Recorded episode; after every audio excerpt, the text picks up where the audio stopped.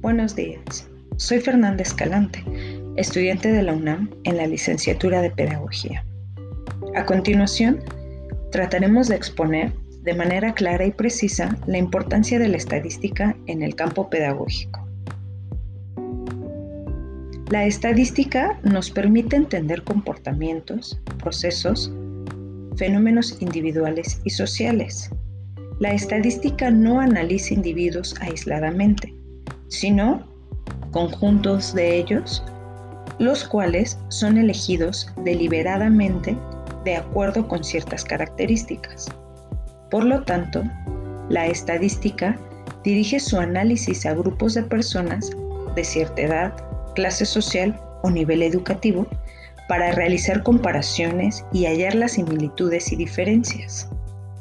Usa estas clasificaciones y las comparaciones entre los grupos con el propósito de identificar factores que expliquen las diferencias entre individuos. Centrando la atención sobre la estadística aplicada al campo de la investigación pedagógica,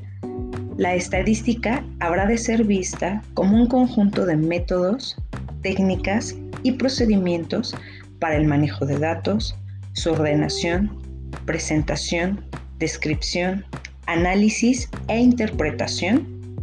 que contribuyan al estudio científico de los problemas planteados en el ámbito de la educación y a la adquisición de conocimiento sobre las realidades educativas así como a la toma de decisiones y a la mejora de la práctica desarrollada por los profesionales de la educación. Digamos, un ejemplo, si deseamos conocer el estado que guarda la educación en términos de logro de aprendizajes de estudiantes en el nivel básico en diferentes áreas, como pueden ser lenguaje y comunicación, o comprensión lectora y matemáticas,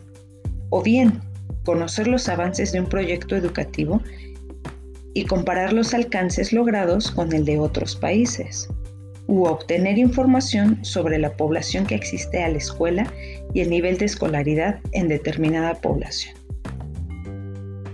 A modo de conclusión, la estadística aplicada al campo de la pedagogía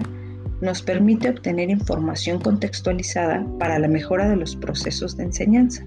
así como conocer los factores que inciden en estos procesos para determinar qué decisiones pueden tomarse para mejorar estas situaciones e intervenir de manera adecuada.